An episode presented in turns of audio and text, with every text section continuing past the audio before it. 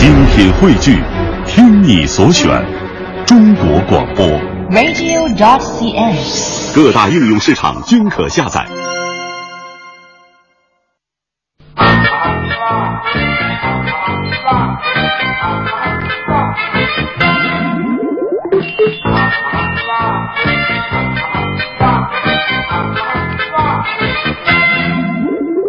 你说朝西我偏抄懂，老爷子请借我姓名，自己的路要自己走，不可老子牵着心。明明我是有年生，老爷子偏让冲大龙，咱不是腾云驾雾的了，鹰它翅膀飞不成。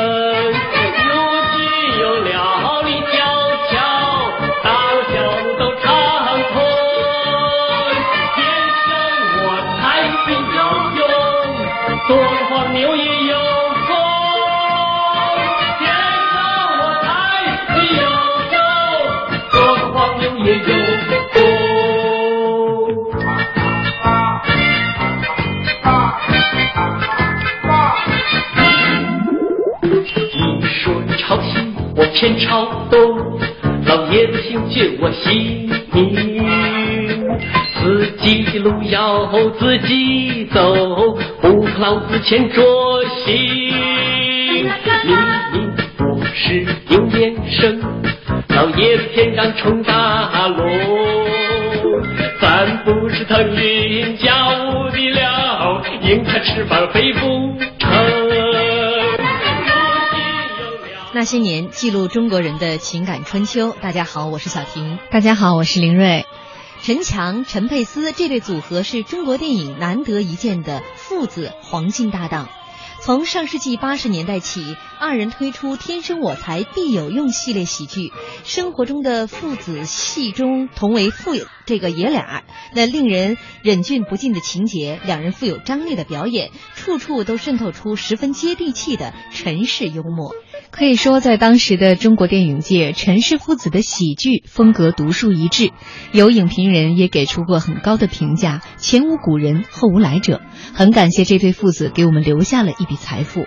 所以在我们那些年怀念八十年代经典国产电影的系列节目当中，今天呢，我们也是暂时打破了编年体的方式，用专门的一期来讲讲这一对父子的影片。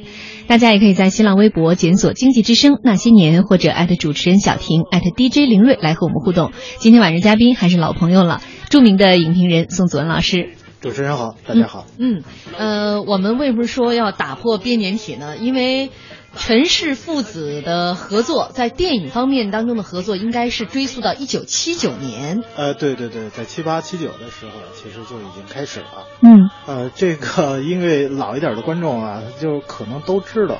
呃，最早两人合作其实是七九年的那个《乔治一家子》，嗯啊，因为那部电影啊，在当时其实引起的这个社会反响和轰动的效应啊，是十分之大的。没错，就像因为我们前几天在说这个八十年代电影的时候，八五年可能成为一个分水岭啊，对很多人开始不愿意再进电影院去看电影了。但是呃，今天有朋友在说起这个八十年代电影。呃，说陈氏父子的可能其他喜剧没看过，但是乔这一家子绝对看过。没错，没错，那是有一个什么划时代意义的，因为在那之前，我是说那个，咱说这个中国当时面临是刚刚改革开放，此前从来没有那样精神劲儿的生活喜剧。嗯啊，这个是所以说，在这个当时的这个文艺创作当中，第一十分大胆，第二，然后给观众们带来其实一种新鲜的娱乐空气。嗯，这部影片是北影厂的，导演是王浩维。对对对王导好像也是非常擅长这一类的片子。对他特别擅长这个，其实然后之后啊，是本来是把他打算要做一个序列的。这个序列呢，其实不只是什么，不是单纯的这样的小人物的悲喜剧。啊，其实是展现的是老北京在这个发展途中，它的这个真正原生态的这个民生民貌，嗯啊，是在他们当中的生活当中去捕捉生活情趣，再来去记录这个生活的这个发展。所以说，它其实是有当时有很高的创作目的和创作目标的。嗯嗯，而且这个乔这一家子呢，也是这个陈佩斯哈第一次跟父亲合作，而且是第相当于第一次触电吧。对，呃，这个呃，这个其实还有个故事呢。其实，在参演这个乔治一家子这个时候，是先找的陈强，嗯然后陈强呢，结果是强力的向王好为导演推荐了自己的儿子嗯陈佩斯。当时你知道，这个王好维导演其实是面临这个两难啊，因为拍摄的这个呃拍摄的周期呢其实是有限的，但是要用一个新人，然后他还得有丰富的表演经验，而且是一号人物，对怎么办？所以说，然后这个十分难为，然后结果是陈强老先生真是给自己的儿子打了十足的包票，嗯然后几乎是什么倾尽全力、手把手的教当时的陈佩斯怎么来演这个部电影。所以说，瞧这一家子当中，陈佩斯的表现，陈强的苦功占到了百分之八十。嗯，就说有时候老爷子站在这个摄像机镜头后边看儿子的表演，急了就上来就说：“你怎么那么笨呢啊，对对对对，最 主要是个原因是什么？因为他原先他不是一个专业电影演员，他不知道电影机位在哪儿，不知道该走哪一步。所以说，这个呃陈强就是在家的时候，包括然后在那个陈陈佩斯的这个宿舍的时候，都是在教他什么走机位，啊、哦在什么时候该表现，什么时候然后你应该注意什么。该走几步，不该走几步，这个是有严密计算的，所以说真是下了很多的苦功。？”这部电影太受欢迎了哈，是是是是 笑料百出，而且大家第一次在荧幕上看到，原来陈强的儿子跟他简直长得是一模一样。就像是克隆出来的一样，因为大家对陈强荧幕上的形象印象太深刻了。没错没错，之前呢，一个这个黄世仁，一个南霸天，都是反派的形象。而且，其实陈强过去呢，在荧屏上这个还是因为文革之前，还是相对比较年轻的嘛，大家对他的那个那个荧幕形象太经典了，也一直在大家心目当中这个留下了这个深刻的印象。但是一看着他就是一个绝对的大反派。啊，但是就父子两个同时在演这个这个乔治一家子的时候，我就印象特别深刻。我妈就天天念叨：“哎呦，这儿子怎么能跟他爹一模一样呢？” 就老觉得是看到了年轻版的黄世仁。因为过去呢，呃，大家没有见过这个陈佩斯。对对对对就是，在演这部电影之前，谁会这个？你不可能在什么大众电影啊，或者说其他杂志上啊，呃，有男明星的这种照片当中看到他儿子。所以后来大家在电视上小品春晚小品当中再看着陈佩斯的时候，就吓一跳，哎，他头发哪儿去了？对，因为在《乔治一家子》里头的时候，他是有戴了头套的。嗯嗯，呃，这个第一炮打响了，后来父子二人又携手拍了另外一部电影，叫做《西照街》。对对对，西照街也就是啊，这王好为导演啊，一九八三年呃对对对对嗯，还是那个原因嗯，先找到了陈强，嗯，但是陈强也是说强烈要求还是要让佩斯进来，然后去主演一个角色。当时然后就是说，呃，扮如果扮演他儿子那个角色，角色非常小，戏也没有几场。嗯王小维导演，然后几乎然后也没做考虑，反正有瞧着一家子之前，然后也就是说有了那么多经验了，所以说一下子就拍板了。嗯，不过当时演了这一部剧之后，二子这个形象就比较深入人心了。啊还有那句台词“拜拜了您嘞对对对对对，结果然后就被叫了十来年的二子嘛。呃，陈佩斯靠着这部这个电影这二子一下就火了。没错没错，嗯，那之后呢，这个父子二人在八六年的时候开始了他们的这个父子搭档，专门做这个“天生我材必有用”系列的这个喜剧。啊，对对对可能很多人会奇怪说，父子二人怎么会想到搞这样的一个喜剧啊？呃，这其实也挺坎坷的。对，这个是十分坎坷的。呃，这个然后就是有个原因啊，在八六年的时候，陈佩斯呃的原先的单位啊，呃是在八一电影制片厂，”。嗯然后这一年他这个复员转业了，等于说从这个电影厂，然后出来之后，然后找这个这个这个一个传统的接收单位，你必须要挂靠一个单位，但是然后就没有单位，然后其实继续愿意接受他了，然后去最后居然然后进了这个河北梆子梆子剧团。这个对于他来讲几乎是一个很大的打击，因为他那个时候在社会上已经小有名气了，嗯啊、已经是全国人人尽皆知的这个这个笑星了。嗯但是那个时候居然在为自己的生计发愁，呃，因为现在大家然后看到很多采访和采访资料，然后也能看，那个时候他甚至都想到昌平去务农了。哦，这是一九八六年。对对对，嗯一九八六年的事儿。嗯呃，所以说这个陈佩斯爱子这个这个陈佩斯的老爷子，这个陈强啊，爱子心切啊，嗯真是，然后不想让他见到他那么再难为，嗯然后决定呢带着他去干电影个体户，要单干。嗯，在那会儿这是很前卫的一件事儿。对对对对，在影视电影呃这个影视创作，中国电影人这个影视创作这一领域，他们绝对是先行者。嗯，这父子俩的一步一步合作，其实也这个弥合了父子之间曾经有过的一些矛盾和裂痕。没错，啊、其实过去呢，他们这个父子俩的这个有好多的问题哈。呃，这这样，我们马上要进入广告了，也欢迎大家继续锁定中央人民广播电台经济之声那些年广告之后，我们继续来跟大家回顾陈氏父子的喜剧。乡愁是一张时间的火车票，搭在长大后的我驶向记忆中的童年。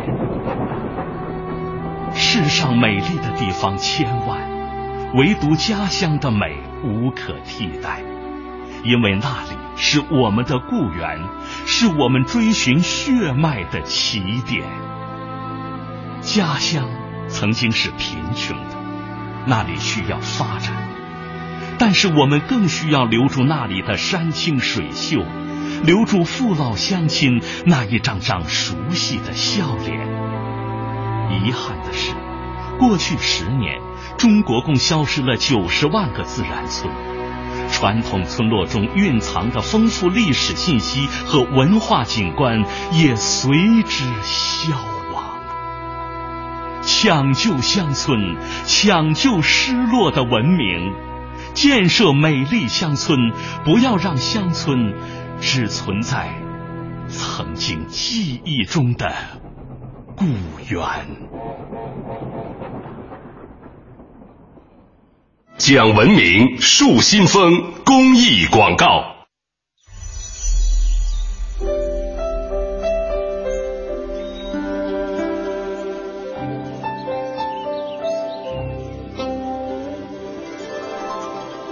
聆听生命的光荣。中央人民广播电台经济之声。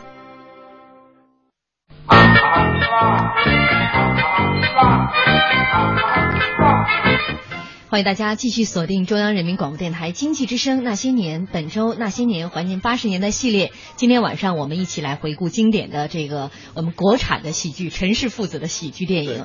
也欢迎大家在新浪微博检索“经济之声那些年”或者艾特主持人小婷艾特 DJ 林睿，一起来和我们互动今天的内容。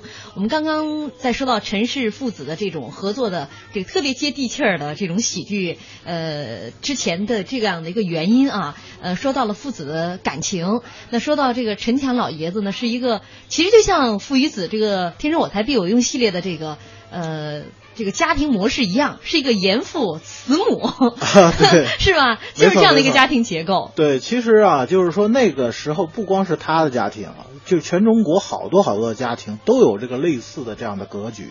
呃，我们知道，就是说他们爷俩在银幕前给我们创造这一系列经典的这个二字呀，这个和这个呃严父的这个形象，给我们带来很多的欢乐。但是其实背后就是一把辛酸泪啊。呃，我可以说刚才然后那个小婷提到说是这个早些年，然后两个人之间甚至还有很大的这样的误会，确实是的。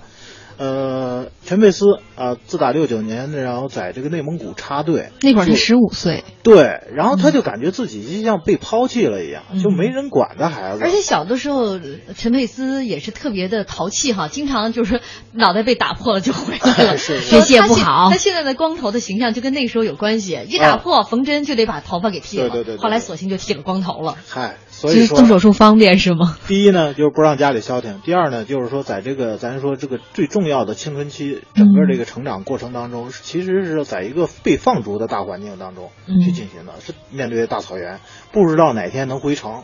那个时候，你知道这个这个这个下乡的知青是多么盼着，然后能回城，多么盼着，然后家里然后能够呃帮一把。但是那个时候，可以说陈强老先生自身难保了。因为这个出演了一系列这个经典的这个反派这个形象，然后居然被后来打成了反革命右派，嗯，啊居然啊，就我说这个演戏演得好，然后不光能给自己带来荣誉、带来奖项，甚至还能给自己带来一些祸事。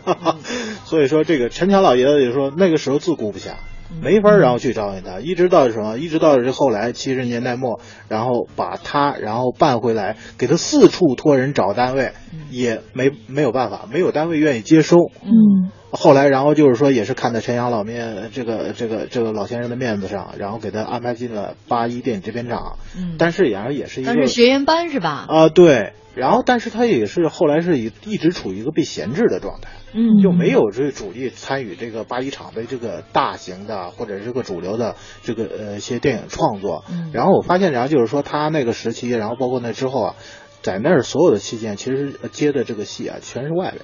嗯。嗯，所以说，从他开始工作开始，他也发现了父亲并不是那个冷若冰霜、对自己置之不问的一个人，没错，而是就是心里边永远把他的事儿看得比什么事儿都重要的一个。没错那么大一把年龄，可能父亲一辈子都没有怎么求过人，但是为他的事情、工作的事情去张嘴求人。对对啊，这个给他一个巨大的一个震撼。嗯是这个，而且是有几段期呃期间的影响。从最开始他要去考八一厂，嗯然后那个陈呃陈强老先生天天的，然后在教他，然后对词儿，然后教他排话剧，嗯啊，这个整天把这个所有的时间，然后全花在他这个身上。然后包括然后之后，然后强烈带着他，然后要去影视界去闯一闯，带着然后演了这个《乔治一家子》，包括后来然后连续跟他演了这个《西照街》之后，让他累积了很大的这样的这个业内的这样的知名度和这个人脉资源。所以说，这个对他的这个人生影响是很大的。但是到了他人生最重要的坎儿，我还说还是八六年。嗯八六年是因为什么？体制的工作没了。嗯以后也就是说，只能靠自己辛勤的双手，然后去创造财富了。这个时候，又是他家的老爷子陈强嗯站出来说：“咱爷俩干吧。”就是说，那个时候没有人能去干个体啊，嗯哪有说影视圈里去干个体的？那个时候，然后就冒着很大的风险，说咱爷俩一起单干，嗯然后干了这个，呃，自己找编剧、找投资，然后找这个导演，拍了这部这个《父与子》。父与子，也就是《天生我材必有用》系列的第一部。对对对对，嗯但是那个时候这个评论啊，那还没有“天生我材必有用”这个系列这个概念呢。嗯当时都管它叫“父与子”，据说是要拍一个系列，然后以后，然后甚至然后有的杂志一直到九十年代初的时候，一直还在叫“父与子”系列。嗯，接下来咱们就先听一段这个电影《父与子》的片段。行啊，哥们儿，你算是发了啊！你呀，少来这套。要发，咱哥仨一块儿发。咱就用麻杆他们家那两间铺面房做门脸儿，跟对面那几家百货商场竞争竞争，怎么样？哥们儿，干吧，有干头。哎，您瞧这个，行啊，你们哥俩干吧，我给你们站脚助威。怎么？你不愿意跟咱哥们一块干？你这话说的，你又不是不知道，我们老爷子被逼着我考大学呢。好啊，你想背着我跑啊？你好大的胆子！我告诉你说，只要我的眼睛没瞎，你休想从我的眼皮底下溜走。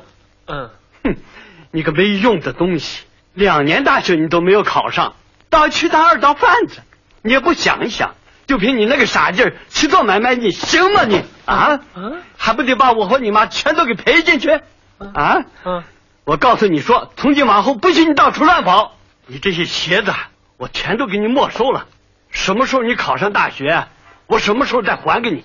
你脚上这双，也给我脱下来，给我脱下来。哦哦哦哦，妞子，哎呀，妞子，我正想你呢，你就来了，我也正想你呢。真的？嗯，想我干什么？逛公园去，不是，跳舞去？也不是。那你想我干什么？嗯，你看这堆白菜卖不出去了，你帮我想个辙吧。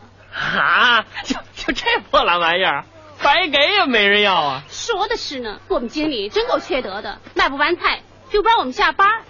哎呀，二子，你帮我想个办法吧。啊，卖着菜，我能早下班啊。哎，我陪你看电影去。耶耶耶！说话当真？哼，骗你是小狗。行，这车白菜我全包了，我自有办法。怎么，全叫咱家买下了？这可倒好，他给牛子搞对象，菜占合适了。凡是卖不出去的菜，全叫咱家包圆了。这这这这，你说这这这个怎么吃啊？快起来起来啊！怎么了？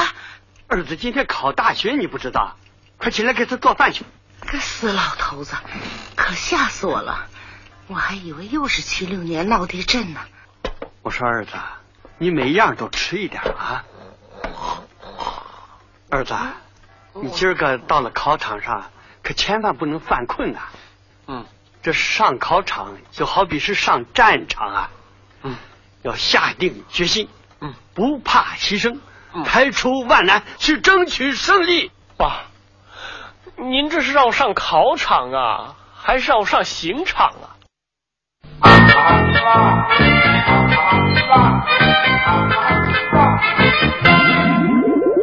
刚刚给大家放的一段就是《父与子》当中的片段。其实这部电影呢，就讲在八十年代呃中期的时候，像这个。我就说陈氏父子这样的一个家庭吧，对对对，二子他们家，他的父亲呢，就是希望他能够考大学，但是他确实不是考大学那个料哈，呃，总是跟他的那帮胡同里边长大的伙伴们想着做生意啊等等。其实这部电影一开场，你可以看到很多我们曾经非常熟悉的场景，比如说给自行车打气，对对对对，是吧？现在家里边自行车都少了，呃，但是那个时候家家都是自行车。然后呢，还有他的好伙伴们在摆摊儿卖衣服，呃，你能听到那吆喝声里边有这个苹果牌牛仔裤啊。八十年代苹果牌，美国的苹果牌牛仔裤风靡一时，是是吧？在原来乔布斯还做副业，在裤子的的后面的兜上是一个特别大的一个苹果的那个 对那个时候的苹果还没有被咬去一块儿，对，那是一个完整的苹果，而且后半截底下是有有那个呃，我忘了是好像有横道的那种吧，有压痕，对，而且压痕和那个还有那个穗儿，你知道吗？你俩是都穿过吗？哎，必须的，对，而且那个当时然后有好多款，你知道。那个最那时候牛仔裤特别的厚，呃对，然后还有那什么叫牛仔喇叭裤，也就是说那个那个裤腿特别宽大，就是说大喇叭，然后一走一甩一甩的。那个这就是带有那个时代特别明显的一个生活的这个烙印啊，呃，这也是他们爷俩呃成立了这种影视个体户之后。创作的第一部电影，对，所以说这部电影呢，所以呃受到的这个评价也是它整个系列里边其实最高的，嗯，因为这部电影啊，它有笑有泪。但是我们从创作这个规律上来讲啊，其实它几乎是把之前王小维导演，呃，乔这一家子和西照街两种元素给糅合到一块儿了。这个两种元素，也就是说，呃，一样的望子成龙的模式，嗯，一样的这个规格的家庭。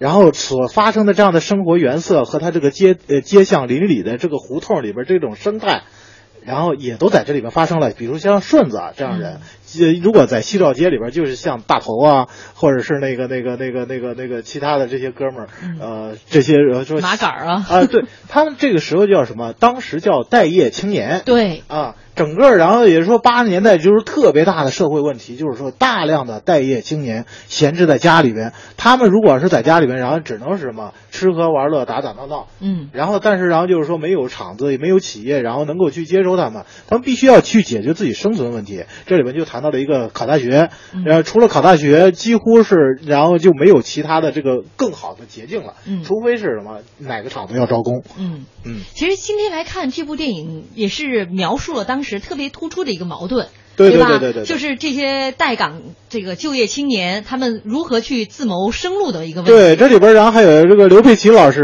这个特别经典的这个顺子的形象。对，但是在当时这样的喜剧呢，并不被一些主流的媒体看好。没错，呃，因为很多这个媒体，然后这个呃，一下子把所有的这些批评的炮火全部对对向了这个陈翔和陈佩斯这爷俩。说这样的喜剧呢，它不高级。嗯，啊，说是相比原先这个像王小维老师他们，然后这样的展现社会生态、民间生态的这样的喜剧呢，是有很高的这样的目的追求的。嗯，它是有一个什么时代感啊和这个记录感和一些反思意识。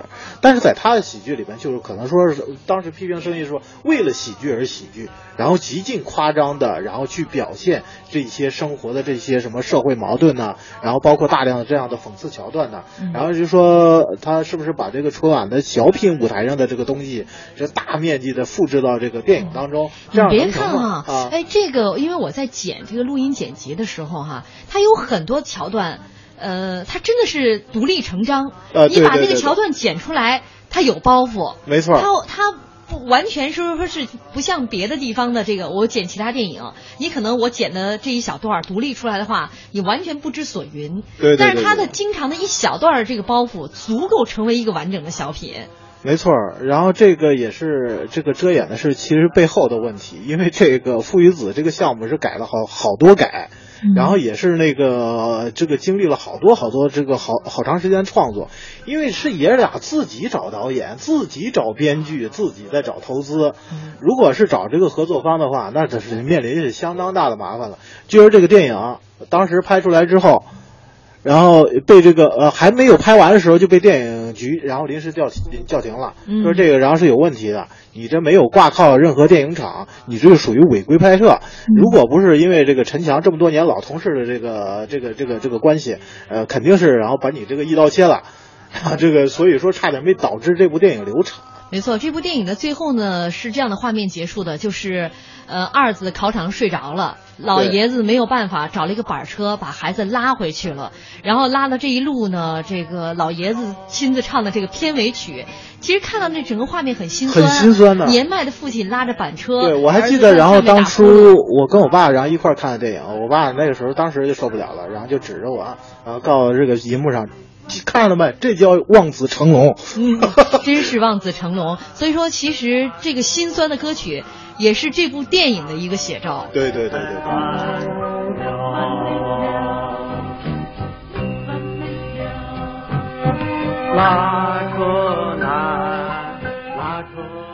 交通银行提醒您关注央广财经评论。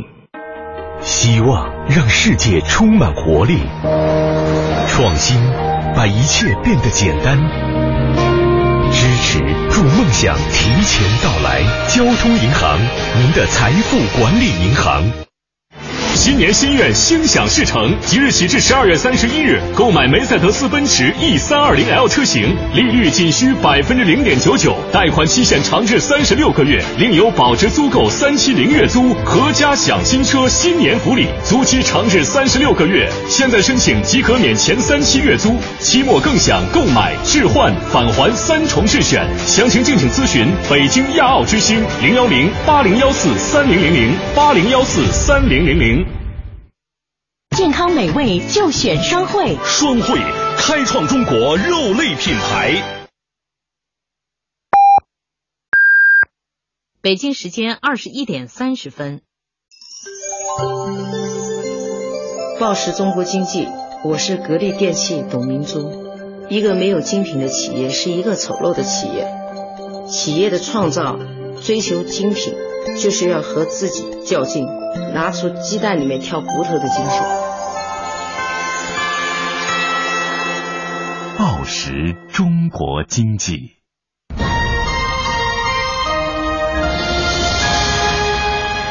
经济之声，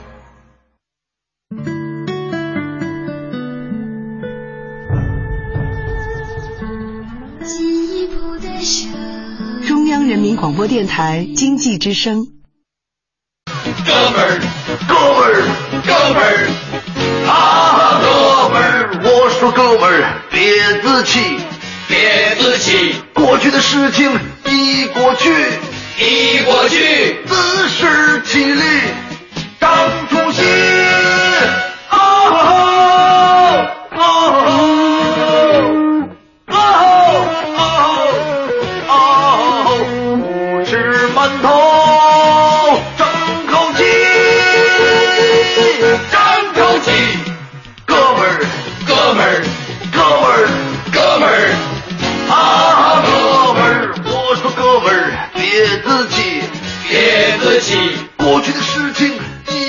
去，已过去，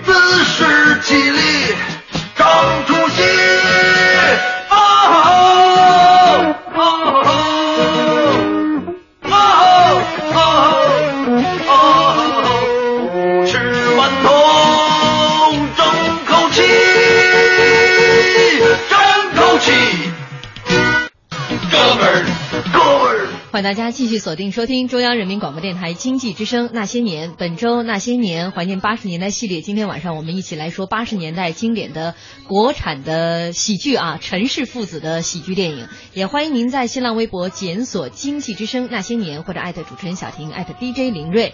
呃，我们微博上一位朋友说，陈佩斯是一个很低调的人，不张扬，不做作，有傲骨，有节气。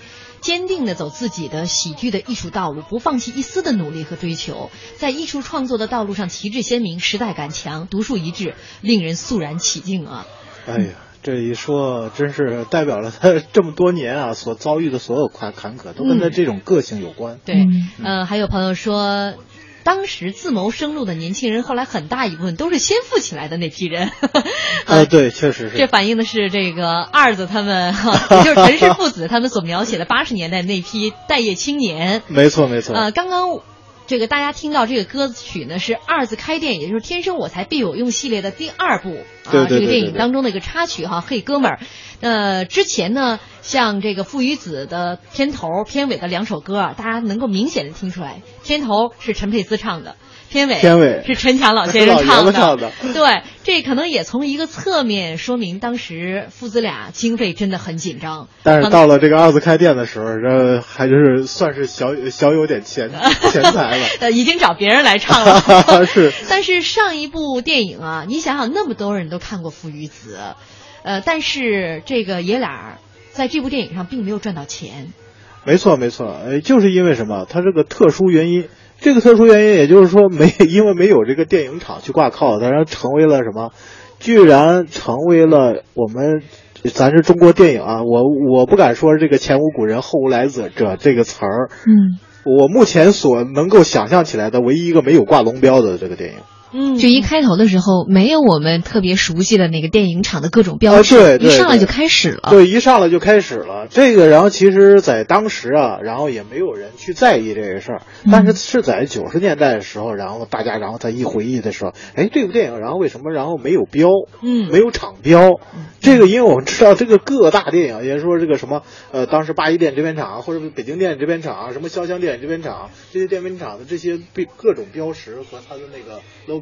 嗯，都已经非常清晰了。嗯嗯，但是我今天看的时候，今天还跟宋老师一讲啊，又想起那片头是深圳什么什么影业公司哎，对对对，这在那个时候是就可能第一次大家看到，但是你看的时候，你经常会忘掉这个，你忽略掉了。没错，因为我刚才然后说到这个事儿，就是说在当时放映的时候还没有这个标识呢。放映的时候连这个标志都没有，对，连这个标志都没有呢。我们看到这个标志是后来，然后在电视机构播出的时候，这个时候已经加上了。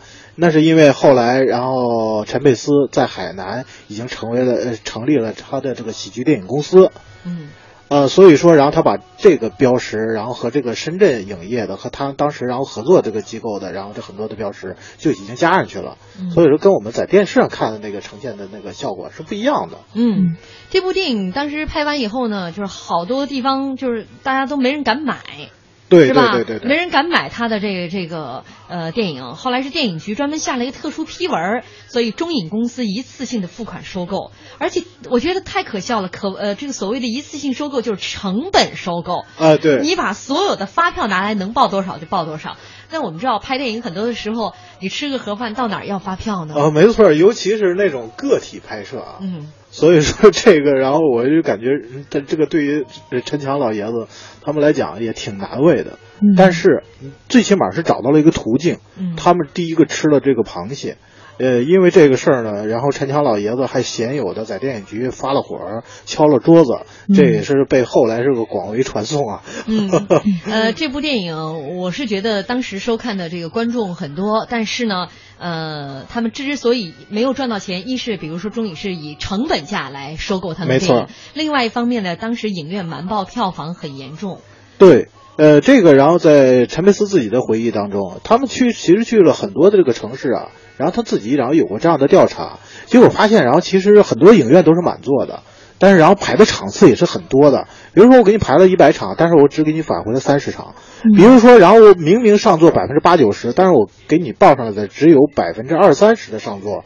所以说当时几乎啊，我呃，当时我的自己的我的父亲就是影院系统的哦啊，他就是负责这个影院的。当时然后就是说，他就说，哎呀，像《二子开店》这样的电影，几乎就像给他们开了个小金库一样。嗯，这就连这个年终奖什么的，然后就是几乎都可以在这样的电影里边出了。但是却没有反到陈氏父啊，对。对对对对对，所以说，然后就是说，在这个当时的发行监管这方面也是非常不利的，非常不得力的。不过好在这对父子没有因此而灰心，还是继续了这个“天生我材必有用”的系列。没错所以说。呃，到了这个二次开店的时候，我就发现这个故事这个雏形还在，然后呢，这个主要人物的影子还在。比如说像在《父与子》里边出现的顺子，在这里边也出现了一面，但是一面呢，然后他没有跟着二字继续开店啊，然后虽然拉他入伙了，但是给他介绍了，然后其他的人。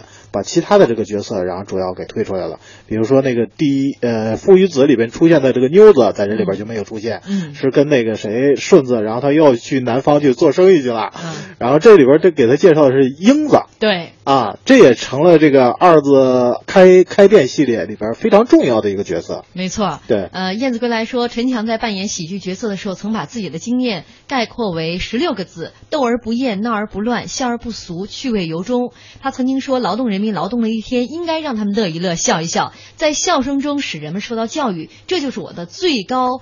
这个意愿了哈，充分体现了老艺术家不但对喜剧技巧的运用达到了巅峰，而且呢，愿为人民奉献艺术的崇高境界。其实我觉得老爷子这段话可能在呃《天生我材必有用》系列当中得到了充分的展示，尤其我是觉得二次开店里边的很多桥段，你现在来看仍然是让你这个捧腹大笑。没错没错。嗯，我也给大家剪了一段二次开店的片段，我们一起来听一下。好，不是找我有事儿吗？啊，是这么回事。我刚才碰上班主老马了，嗯，他说要帮咱哥几个解决个事由。真的，是不是又来招工的了？不是，招工哪轮得上咱们呢？老马呀，是想把咱几个老的男凑到一块儿开个小客店。行行行行行，别说了，让咱哥们儿去当店小二，那不是什么好差事。你回老马话吧，不去。不行，不借。这钱呐，说什么也不能借给他们。哎呦，这钱是借给他们用啊，又不是不还。拿去去去去，关键不是这两个钱，是这店呐、不能让他们开。为什么？你瞧他们那一伙人，有一个好料嘛啊，开店呢也就是黑店。爸，您给我们当顾问，那我们真是求之不得呢。哎就是可您看我们这鸡毛小店就俩半人，实在不敢劳您。得得得得，别给我玩这个李二龙，我这还不是为你们好，啊，那没。怕你们惹是生非呀、行想给你们掌管一下全盘儿对对对你们要是不服我管呢，那好，我就把执照再给送回去。哎，你们别吵了，我们老头子啊是想帮帮忙，这也是好事啊，你们就让他来吧啊！我看呐，咱也甭当什么顾问了，哎啊，我看就让他当个勤杂人员吧。什么什么？这还我吃饱了撑的，没事跑这儿来当勤杂工啊？哟，瞧你这话说的，怎么？你过去不是总跟人家白话，说你这个共产党员就不论爵位高低，光想当人民的勤务员怎么？你这话是说着玩的？我我我对对对对，是我爸经常说这话。我们这儿正好正好缺个烧茶炉的，就爸，就麻烦您到我们这儿来发挥发挥余热吧。胖大叔啊，您看这些房子，您随便住，就是。谢。咦，黑咕隆咚的就我一个人住啊？小店今天头天开张，没关系，还有我们大伙陪您呢。您就放心吧。嗨，有我们哥几个，你怕什么呀？就是请吧。要走了。，英子，走搀着。哎，大叔，请吧。哎，过来过来，哎，过来过来，这儿来到这儿来，到这儿来，到这儿。哎，干啥？登记登记。哦，还得登记啊。来来来，进来吧。哎，中中，来登个记啊。好好好。呃，你也没吸哎，别来这一套啊，坐下吧。哎哎，谢谢谢谢。坐这儿。姓名、我叫高德才，年龄、嗯，今年四十一。性别，我我是男的呀，我母女扮男装啊。你就说说你来京的目的吧。目的，我的目的，嘿嘿嘿嘿，就是想苗条点儿。我有那个肥胖症，俺媳妇嫌我胖，叫我来北京治治病。哎，我有县里的介绍信呢、哎，哎，你看看妹儿啊，肥胖症，嗯，是胖了点，不过这胖也算是病，你少吃一点不就得了吗？哎，你这是啥意思啊？你是不是怀疑我来北京别有用心呢？没有，妥了爷们儿，你这个店我不住了，中不中？哎，你别，你不要想收身价呀，不上公安局去，哪有这种道理啊？不住了，不住了！哎呀，放开我，放开我！来人呐，警察，救命啊！你们干什么呀？你们啊？你们就这么对待胖大叔啊？胖大叔，嗯。哎呀，真对不起，让您受惊了。嗯，今天的店您白住，一分钱也不要您的了。白住了，您啥都别说了。恁这个店呢，就倒找我几个钱，我也不住了。我谢谢各位弟兄，能叫我走都妥了。你别再饶了我吧啊！别介。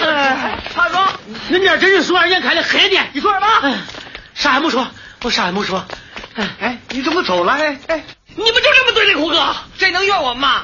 你们老爷子说话跟是饭似的，就是胡扯，那能怨我吗？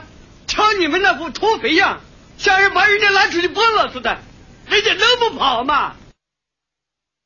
哥们儿，哥们儿，哥们儿。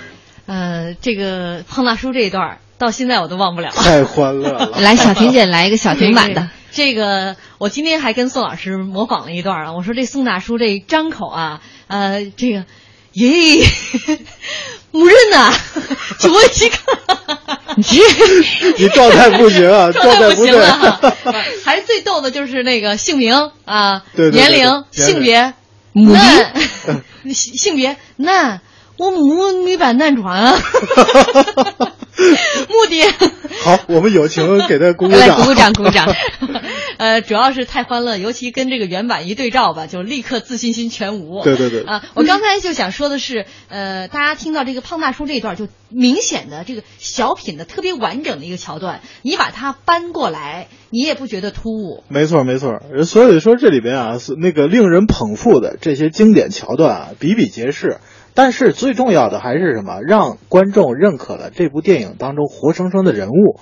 所以说这里边你无论是那个梁天老师呃主演的这个马杆儿，还是那个张静林呃这个主演的这个英子，啊，我一说张静林肯定然后有很多观众不不太熟悉，但是八七版的《红楼梦》啊，里面扮演晴雯的，后来改名叫安雯，就是当时出演这部电影的时候，他的名字叫张敬林。啊，这个还是最早用这个，哎，后来就一直都有就用安文的这个名字。他这部电影，也就是说，当时陈佩斯说啊，就是说靠两两段戏来支撑，两段戏来支撑什么？第一就是他，也就是说这个二子跟这个麻杆与这个英子的之间的这个三角关系。对。啊，第二呢，也就是说很重要的一部分呢，就是说老爷子陈强扮演的这个父亲这个角色，跟这个未来的准儿媳妇儿，也就是儿子女朋友，就永远扯不清的那种恩怨纠葛啊。这老爷子其实有点看不上未来的儿媳妇儿。哎，对对对，其实在这个二子系列电影啊，这样的习惯一直都是，我们可以然后回想，包括最初的那个什么这个乔治一家子。和这个什么西照街呀，然后这样的就是说还不是二字系列这个电影当中，只要是这个父与子他们这俩，然后那个陈强老爷子跟这个沈佩斯之间搭档演戏的话，这样的情节一直在贯穿始终。嗯，可是，在看这几部电影的时候，我总是会觉得陈强老师是被欺负的那一个，就是儿子挺厉害的，而且经常用这个漂亮话去呛老爷子。嗯，那是因为你没有把他勾连上。你看了二字呃二字开店的时候，你感觉这个老爷子这个咱就说很弱势，然后被欺欺负了。但是你要看父与子的时候，在看这个什么之前什么乔治一家的时候，那个时候真是什么家里有严父啊，棍棒出孝子啊。嗯，但是我是觉得人物的设定很。丰满，所以你才会觉得那些矛盾的或者那些冲突很合理。对对对对对对，所以说，然后这个让人在这个开心之余啊，然后还有很多，然后对一些当时的社会现现现象的一些讽刺，比如说，然后那个一些什么呃老式的政工审查式的那样的这个这个呃对，就他们当时的那个那个。酒那个饭店本身也是个体户的性质，没错。也就是说，这个原先咱说转为个体之后啊，他为什么让二子，然后让大家，然后把这个服装全部换了，一定要什么微笑经营，笑一点经营？但是我们要想啊，在原先什么国有饭店、国有的旅店，哪有这个？大家都是这个拉着很长的一条脸，都像那个《乔治一家子》里边刘晓庆在新华书店里那样啊，干嘛呢？嗯，就是你要什么东西必须是扔特别过去冲，对，就必须是扔过去的。然后就是说话特别冲，然后这个感觉这个舌头上都带着刺儿那种感觉。嗯，所以说嗯这个第二部和第一部有着呃很强的一个。延续的一个关系。对第一步呢是二子终于在考大学方面，父亲是不抱幻想了。对对对对那第二步终于也是赞同他们这几个小年轻人一起开一家饭店。对对对啊，这个旅所以。说能看这个时代发展，就是说让父与子里边这个二子走上了当时的顺子的那条路，成为一个个体户。嗯这个是一个很大的改观呐。老爷子也是从 一开始跟他们对着干，对不给钱，成为合作经营。对，后来主动把自己的钱交上来。对对对对对呃，也能看出老爷子的转变，从对他们的一个不理解、不支持，到最后的大力支持。对就是据说当时这个这个影片呢是由青影来出资拍摄的，呃，总共花了四十多万元，算是一个超低的投入了。但是因为因为当时的这个好像很多的这个呃拍影片的一些成本差不多应该达到上百万了，因为是八七年嘛这部影片对，但是这个因为这个片子轻松的就赚回了两百多万，而且电视上也重播了不知道多少回了这个电影。呃，没错儿，就是说刚还是刚才那个老问题，这部片子远远赚的价值远远不止两百万。嗯，呃，它应该是更多，就是因为当时这个什么偷瞒票房啊，然后包括这个发行不利啊，呃，在当时呃，就是说被卷走了很多啊，他们应该去拿到的这个利益。但不像我们现在市场化了，偷票房，然后有人举报，然后整个然后这个行业里面有规则，那个时候你去规则谁去？然后都是一些传统的这个企事业单位，比如像我的我家老头儿似的，说那个呃实在不行，咱年终奖都能从里出了。所以说，他的这个电影虽然是这个喜剧，但是深刻的反映了当时一些社会现象。没错，没错啊。包括他的《天天生我材必有用》系列的第三部，也是在一九八八年。推上了这个荧幕的叫做《傻帽傻帽经理》对这个《傻帽经理》当中有很多是反映了当时这个个体户们他们所遇到的一系列的困难与障碍。呃，没错儿，这个展开这个傻帽经理这个创作呀，呃，他就是要面临一个很大问题，因为有了前面的父与子啊和这个二子开店，然后他就接着了很多那个什么热心的观众来信呐、然后包括然后来信，就是大量给他反映，然后就是说这个个体户在当时这个发展求生的时候面临的种种的问题和困难。所以说，才有了这个傻帽经理创作的这个灵感和源泉。嗯呃，我们知道这个二子这个呃旅店没有搞下去，然后这回啊，然后又要重新的去呃呃搞呃搞搞这个搞这新项目了。嗯搞新项目的时候，他就面临一个问题。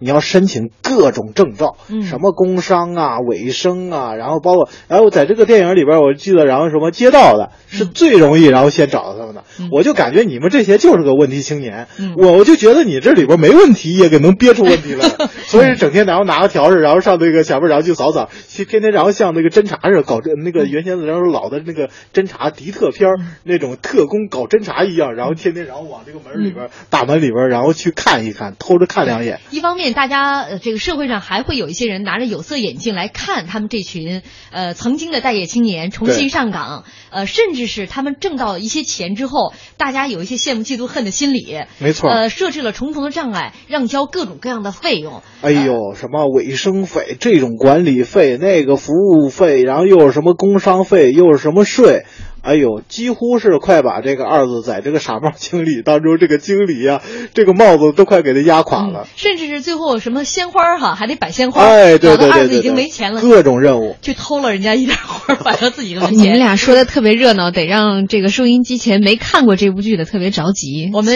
听一听一段段片段。可以说别走，发工资了啊！快点快点快点快点！杏花，英子，哦，大伙，哎，豆子来喽！崔叔，这是您的。哎，崔叔，您不数数啊？不用了，不用了。崔叔，您还是数数吧。不，钱这事儿，出门就不认账。对呀您还是数数吧。哎，嗯，二子，二子，哎你快来！我怎么这么一点钱，还没有他们一半多呢？按劳分配嘛。我什么时候偷懒了？哪一点不如他们干的啊？可以叔啊，您请过三回病假呀？我是干部，病假照拿工资。您那是国营干部，咱是个体呀。好，好，好，就按你们说的。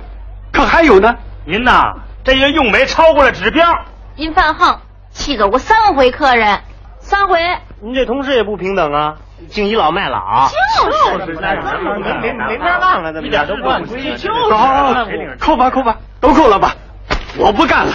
同志，你这是比较美吗？哦，是到了，就这儿。哎呀，好家伙！我说啊，哎呦，你们说上车就到。可足足六个多小时，你们这怎么回事啊？实在不是诚心闹人吗？怎么着？啊怎么回事啊？以后不许欺骗顾客啊！以后我批评他们。呃，回头您来登个记啊。哎，好嘞。就是这个条件，你们看怎么样吧？我看还干净啊，干净是真干净啊，保证半个臭虫也没有。哎，老同志，你们这是个体吧？都是工商的统一发票，一样报销。哦哦哦，这一张铺三三块五，不贵吧？哎，老同志。您是这的经理吧？哎，什么经理不经理的？经理是我儿子。哟，老同志，你可真风趣啊！来 来来，走走走。儿子，儿子，好啊！你是越来越出息了啊！什么没学会，就学会了个头啊！爸，您坐。您都知道了，别小题大做，不就几盆花吗？什么花？你胡扯什么？偷税漏税还是小题啊？啊，你懂不懂？这是什么行为？谁呀？三反五反的时候，你知道不知道你老子是干什么的？啊，打虎队的。不是，你绕了半天圈子，说谁呢？你，我，真是笑话。你给我开点，马哥。这是账本，是上个月的、这个月的所得税、调节税、城市建设维修费。你说我偷什么了？漏什么了？啊？那人家说你信人家还信你儿子呢？我从小调皮不假，没出息是真的，可我总是您教育出来的吧？我能干那种事情，让您跟着我一起丢人现眼？回大爷，二子不是那种人，你可别知道冤假错案，那可犯法。那人家随随便胡说，谁呀？拿出证据来！我错了，我认打认罚。要拿不出证据来，我还真咽不下这口气。这耗子药，我把它吃了，我吃了它。你真的没有啊？没有。那人家刘税务能随便说？谁？刘税务说我偷税漏税，我想起来了，那天呀，我还真接到一个税单，让咱们去交什么教育附加费。我想咱连老婆都没有，更别提儿子了。六日前，今天几号了？八号。哎呀！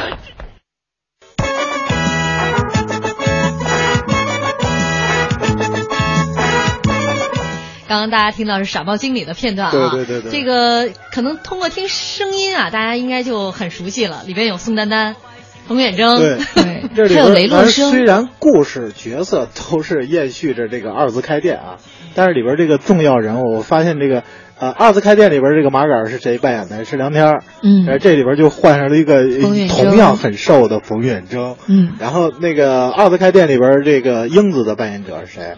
是那刚才说了这个张静林，张静林、啊、对张静林，然后在这里边，然后就换成了宋丹丹。对，但是这个时候，然后就会让很多这个观众感觉我有点连不上了。哦，就是角色，因为这个演员换了。没错没错，然后所以说这个电影啊，虽然然后那个虽然也是同样获得了很大的艺人，但是商业成功，但是然后在这个观众这个口碑里边呢，还是然后出现了一点问题，可能就是对这个传统这个角色老是频繁换，然后这个出了问题。但是呃，应该让这些观众看看变形金刚，遭遇几部都换了男女主角，其实都集中在什么？说这个电影说越来越大的问题，你不能老那么太多的讽刺，因为他会这把很多很多的这个什么黑色的这个呃一面啊，嗯、这个社会上什么乱收费、乱罚款、乱附加，然后这个对这个对这个整个这个社会环境呢，会有一个这样的抨击和揭露的这样的色彩。嗯。但确实，我觉得他们这个挺典型的。没错，那个时候个体户他们遇到的一系列的问题，哎呦，都在这个傻帽经理当中突出的体现了。没错，啊、没错。但是也突出一个二字，其实跟陈佩斯一样，在当时和现在面临的同样的问题，就是不会做人。再到后来 九十年代，呃，父子老爷车，父子老爷车。还有一还有一部啊，爷俩开歌厅，爷俩开歌厅，呃，对对父子两人一共是《天生我材必有用》系列，一共是拍了五部。对对对对对，其实然后值得大说是特说的，我认为不是这个父子老爷车了，因为这时候惯性思维，这里边然后会出现了很多新鲜元素，因为很多的部分都是在深圳那边拍的，嗯，因为那个时候我们看着惯了这个传统的老上海、老北京之后，啊、对深圳这样的繁华世界、对外窗口啊，这个有很多很多的这样的新鲜感，但是一回归北京之后啊，到了爷俩开歌厅的时候就不一样了，这里面其实是说。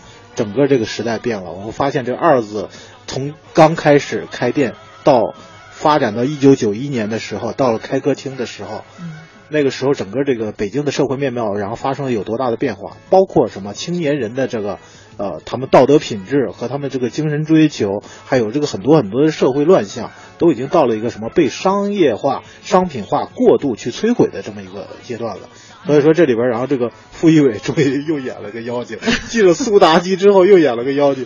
说说我记得，然后当时评论说是勾完老爷子勾儿子，然后这个女的到底然后存在，然后到底是是个什么价值？她就是个狐狸精嘛。嗯，呃，现在看来就是可能当时会有一些争议，但是现在看来，呃，陈氏父子的喜剧哈，呃，不仅接着地气，不仅充满着生活气息，而且反映了很多当时的一些社会现象。没错没错这其实是喜剧当中特别值得珍惜的一部分。对对对对，它不光是给那个时代留下一个特殊的这样的人文影照，而且是通过喜剧的方式，然后给我们然后提示了很多的这样的一些警醒，警醒我们在这个发展的过程当中，一定要面对各种各种的问题，去想办法，而不是去退却。嗯。呃，仓树厚虎说，那个年代的喜剧带有时代的气息，如今回忆起来还能历历在目。陈氏父子的幽默是改革之初普通市民的真实写照啊！真是感谢这个父子两个能够给我们带来这么多的欢笑。对对对对，好，今天非常感谢宋老师，也感谢大家的收听，我们明天再见。再见。